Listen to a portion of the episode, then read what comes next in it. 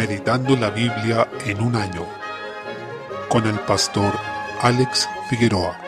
Día 22, mes 12. Zacarías capítulo 2. Este capítulo nos muestra que el propósito del Señor para su pueblo es mucho mayor del que podría anticiparse hasta ese momento, sobre todo considerando el contexto del retorno del cautiverio en el que se encontraban los destinatarios de esta profecía. Desde el versículo 1, la visión comienza con un ángel que se aprontaba a medir Jerusalén, cuestión que en las profecías simboliza que se identifica algo para protegerlo, pero esto implica reconocer los límites de algo, hasta dónde se extiende. Sin embargo, otro ángel aparece para aclarar que la ciudad no tendría muros, es decir, no tendría límites visibles, debido a las multitudes que la habitarían. Versículo 4. El Señor haría muros para esta ciudad. Él la protegería como un muro de fuego, mucho más poderoso que uno de piedra. Además, su presencia gloriosa estaría en medio de esta ciudad. Versículo 5. Desde el versículo 6, esto claramente no se refería al contexto inmediato de Jerusalén en ese entonces, sino que se trata de algo que se vería plenamente cumplido en la Nueva Jerusalén, que vemos en Apocalipsis 21, donde luego del juicio final el pueblo de Dios será exaltado y glorificado, y la presencia de Dios lo llenará todo con su gloria,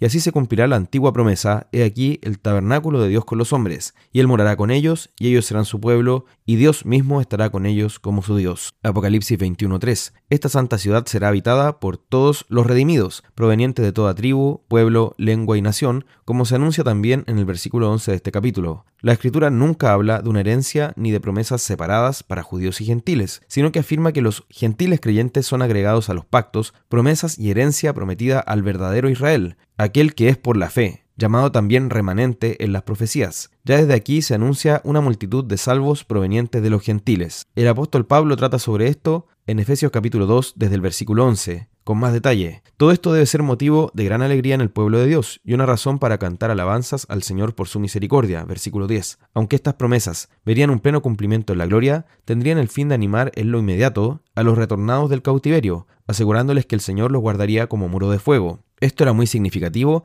ya que en ese momento Jerusalén se encontraba en ruinas, con sus muros derribados, lo que los dejaba expuestos a los ataques enemigos y a los peligros de los animales salvajes. Por eso estas palabras debieron ser de gran ánimo para sus corazones. El Señor además aclara que aquel que los toque es como si lo golpeara en la pupila del ojo, Versículo 8. Es decir, un ataque al pueblo de Dios es un ataque personal contra el Señor mismo, quien defenderá a los suyos con celo santo y dará el pago a los opresores de su pueblo. Versículo 9. Por otra parte, el pueblo de Dios es llamado a santificarse y a buscar la comunión con los demás redimidos. Los que aún se encontraban en Babilonia no debían acostumbrarse a esa ciudad impía, sino que debían volver a disfrutar de las bendiciones que el Señor derrama sobre su pueblo. En el versículo 7 dice, Oh Sión, la que moras con la hija de Babilonia, escápate Así también el Señor nos llama a huir de la Babilonia espiritual, diciendo, Salid de ella, pueblo mío, para que no seáis partícipes de sus pecados ni recibáis parte de sus plagas. Apocalipsis 18:4. Esto quiere decir que, aunque vivimos en medio de un sistema humano de maldad organizado en el mundo, no debemos pertenecer a él como si fuera nuestra patria espiritual ni participar en sus inmundicias, sino que debemos vivir aquí como extranjeros y peregrinos que pertenecemos a la Jerusalén celestial. También hoy, entonces, somos llamados a huir de Babilonia, sabiendo que el Señor tiene un propósito mucho más alto para nosotros, los hijos de la Jerusalén de arriba, la celestial. Los receptores de esta profecía, entonces, debían esperar confiados y expectantes el futuro, sabiendo que el Señor moraría entre ellos y los haría disfrutar de su presencia y su gloria. Capítulo 3. Zacarías ve al sumo sacerdote Jesúa o Josué, que es llamado de ambas formas en la escritura. Puede verlo ejerciendo su oficio, pero además puede apreciar lo que ocurre en la trastienda espiritual, donde está allí el ángel de Jehová, que es Cristo preencarnado, y además está Satanás a la diestra de Josué para acusarlo, como en un proceso judicial. Versículo 1. Josué, como sumo sacerdote, debía someterse a una serie de ritos de purificación para poder ejercer su oficio. Desde un punto de vista ceremonial, era el hombre más puro sobre la tierra, era el representante de su pueblo ante Dios. Sin embargo, espiritualmente estaba cubierto de vestiduras viles, versículo 3, que en el original expresa la repugnancia inmunda de excremento o vómito, eso muestra nuestro fatal fracaso como pecadores. No importan los rituales y ceremonias de purificación que podamos hacer, ningún medio terrenal podrá limpiar nuestro pecado y eso nos expone a la labor acusadora que realiza nuestro infame enemigo, Satanás. Sin embargo, es el Señor quien se compadece de nosotros. Cristo es quien refrena las acusaciones de Satanás y quien se encarga de limpiar al sumo sacerdote Josué. En este hombre podemos vernos representados todos, considerando también que está ejerciendo su oficio justamente como representante nuestro ante Dios. Cristo ordena diciendo, quitadle esas vestiduras viles. Y a él le dijo, mira que he quitado de ti tu pecado y te he hecho vestir de ropas de gala. Versículo 4. Lo mismo que Cristo hace simbólicamente aquí, lo hizo efectivamente en la cruz del Calvario. Únicamente los méritos de su sacrificio nos pueden limpiar y purificar de nuestro pecado, y ellos se aplican tanto hacia los creyentes en el futuro como hacia los que vivieron antes de su encarnación. No solo lo limpió de su pecado, es decir, no solo lo salvó, sino que lo capacitó para realizar su oficio, poniendo la mitra limpia sobre su cabeza. Versículo 5. Eso es también lo que hace con cada uno de nosotros. Nos da un ministerio en el cual servir, y nos da dones para poder llevarlo a cabo. Josué, como sumo sacerdote, era un pálido anticipo de lo que sería Cristo. Era junto a sus compañeros un varón simbólico, un hombre que sirve como señal. Versículo 8. En los versículos 6 y siguientes el Señor reafirma el deber de santidad del sumo sacerdote, pero lo cierto es que nunca podría alcanzar ese estándar de perfección. Por eso necesitábamos que Cristo fuera nuestro gran sumo sacerdote, y quien no necesita ofrecer un sacrificio por su propio pecado, ya que es puro y sin mancha, sino que Él mismo, siendo sin defecto, se ofreció como un sacrificio perfecto por nuestros pecados, una vez para siempre, como vemos en Hebreos capítulo 7 al 10. El mismo fue el sacrificio, y el sumo sacerdote que ofreció ese sacrificio, y es anunciado aquí como el renuevo, que es un título del Mesías. Sería Cristo quien cumpliría esta promesa hecha aquí, quitaré el pecado de la tierra en un día, versículo 9. Esto es significativo pues Josué y sus compañeros eran parte de una larga cadena de sacerdotes de la orden de Aarón, quienes estaban día tras día ministrando, año tras año, década tras década, siglo tras siglo, sin poder quitar definitivamente el pecado de la tierra. Sin embargo, Cristo, el sumo sacerdote según la orden de Melquisedec, quitaría el pecado una vez para siempre en un solo día, mediante su sacrificio perfecto. Esto haría la paz entre Dios y los hombres, ya que mediante su cruz se produjo la reconciliación, según 2 Corintios 5. Así, cada uno podría convidar a su compañero debajo de su vid y debajo de su higuera, versículo 10, lo que simboliza esta comunión en paz con Dios y el disfrute de sus bendiciones sobre la tierra, gracias a Jesucristo por su sacrificio, que nos limpia de toda nuestra inmundicia, nos libra del acusador y nos da la bendición y la paz de Dios, cuando lo que merecíamos era recibir su justa ira. Salmo 141. Desde el versículo 1 encontramos una oración del salmista para ser guardado del mal. En este nuevo salmo de David,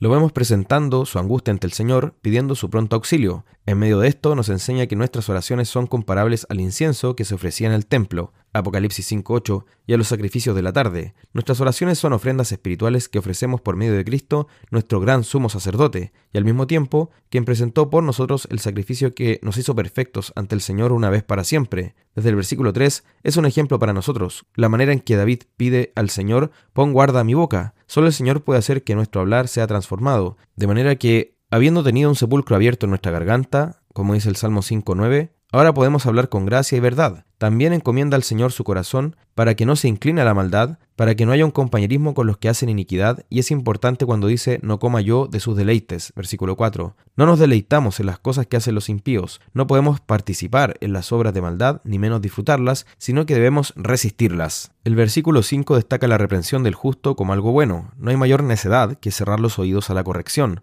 Uno de los distintivos del justo es que acepta la reprensión como un favor, mientras que ora para que el Señor haga justicia contra la maldad de los impíos. Desde el versículo 6, mientras los impíos serán juzgados y destruidos, se nos llama a confiar en el Señor sobre todas las cosas, y saber que Él no desampara nuestra alma. Debemos estar quietos y tranquilos en Cristo, sabiendo que su victoria es segura, que Él juzgará y vencerá sobre nuestros enemigos y exaltará a su pueblo para que habite con Él eternamente. Proverbios capítulo 30. Versículos 18 al 20. El pasaje apunta a los ingenios pecaminosos que usa el hombre para quitar la virginidad a una mujer, lo que muchas veces no puede ser conocido después por no dejar rastros, y también lo que hace una mujer adúltera para no ser descubierta por su marido, sintiéndose además libre de culpa. Aunque podamos salir airosos en nuestro intento de pecar sexualmente sin ser descubiertos o en cualquier otra clase de maldad, lo cierto es que el Señor, que todo lo ve, sabe de esta situación y ante Él, quien encubre su pecado no prosperará. Apocalipsis capítulo 13. La visión de este capítulo debe entenderse en línea con la del capítulo anterior. Este pasaje nos presenta el trasfondo satánico del gobierno humano que es rebelde a Dios. Nos muestra que Satanás tiene dos brazos humanos a través de los cuales domina temporalmente el mundo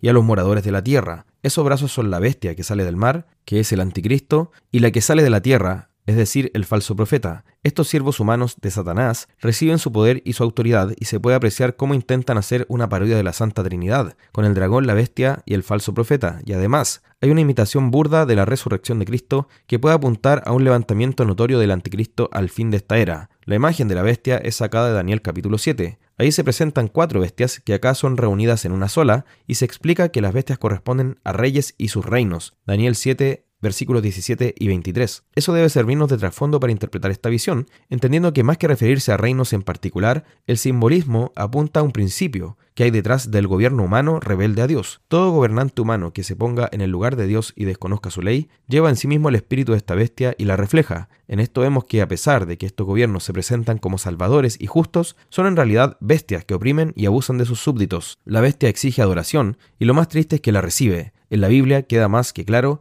que el gobierno y la ley de una sociedad reflejan a qué Dios adora. Es imposible que haya un gobierno neutral en lo religioso, ya que las instituciones públicas reflejan de manera fiel la cosmovisión y la adoración de la sociedad a la que pertenecen. La historia política de la humanidad es fiel testigo de gobernante tras gobernante exaltándose insolentemente y presentándose como Mesías, mientras que son adorados y venerados por sus pueblos. Esto sigue siendo así en nuestros días, nada ha cambiado. Como es de esperarse, junto con ponerse en lugar de Dios, demandando adoración, esta bestia abunda en blasfemias insolentes en contra del Señor, versículo 6, y persigue a los santos, ya que, aunque estos honran a sus autoridades civiles, no están dispuestos a adorarlas ni a rendirles culto, porque saben que solo debe hacerse tal cosa respecto de Dios. Por esta razón, los santos reciben la violencia y las agresiones por parte de este gobierno del mal. Podemos ver que, aunque este principio que está detrás de los gobiernos humanos puede observarse desde el principio, por ejemplo la Torre de Babel, Faraón, Nabucodonosor, los Césares, etc., el texto parece indicar que esto irá creciendo en intensidad para el fin de esta era, donde se adorará globalmente un anticristo final, que ya ha sido anticipado a lo largo de la historia por aquellos que han reflejado su espíritu.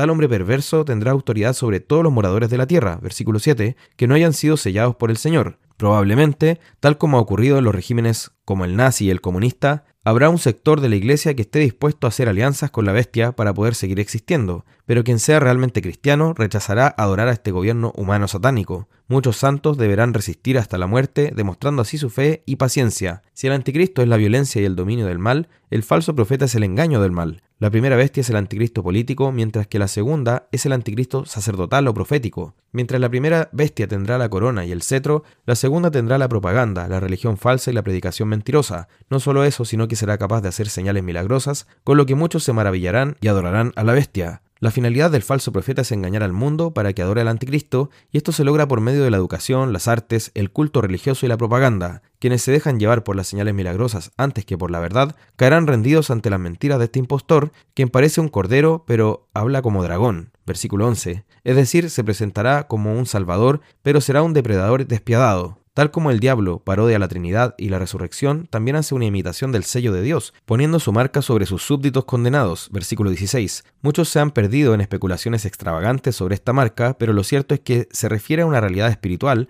tal como lo es el sello de Dios en la frente de sus hijos. Esta marca no es otra cosa que la rebelión contra el Señor, el odio contra su pueblo y la adoración a la bestia, que impacta todos los aspectos de la vida. En este contexto, los cristianos son marginados de la vida social, lo que impacta por supuesto el área laboral y también comercial algo que los destinatarios originales de esta carta estaban ya sufriendo, como por ejemplo los creyentes fieles en Esmirna y Filadelfia. En una sociedad donde la adoración a la bestia es notoria, todo se transforma en un culto idolátrico a este gobierno del mal, incluyendo los actos más cotidianos como comprar y vender. Versículo 17. Por eso es que los cristianos fieles se ven excluidos de esto, no pensemos que todas estas cosas se refieren únicamente a un futuro lejano. La historia está plagada de testimonios de lo que vemos en este capítulo, y debemos tomar tales episodios de la experiencia humana como un anticipo de lo que será el anticristo final para poder reconocerlo y resistirnos a adorarlo y rendirle culto, permaneciendo fieles a Dios. Usemos las valiosas herramientas de análisis que nos da este libro y veamos que, aunque la bestia sea imponente y el falso profeta sea elocuente, el Señor ya los ha condenado y ciertamente vencerá sobre ellos, como veremos a continuación en este libro.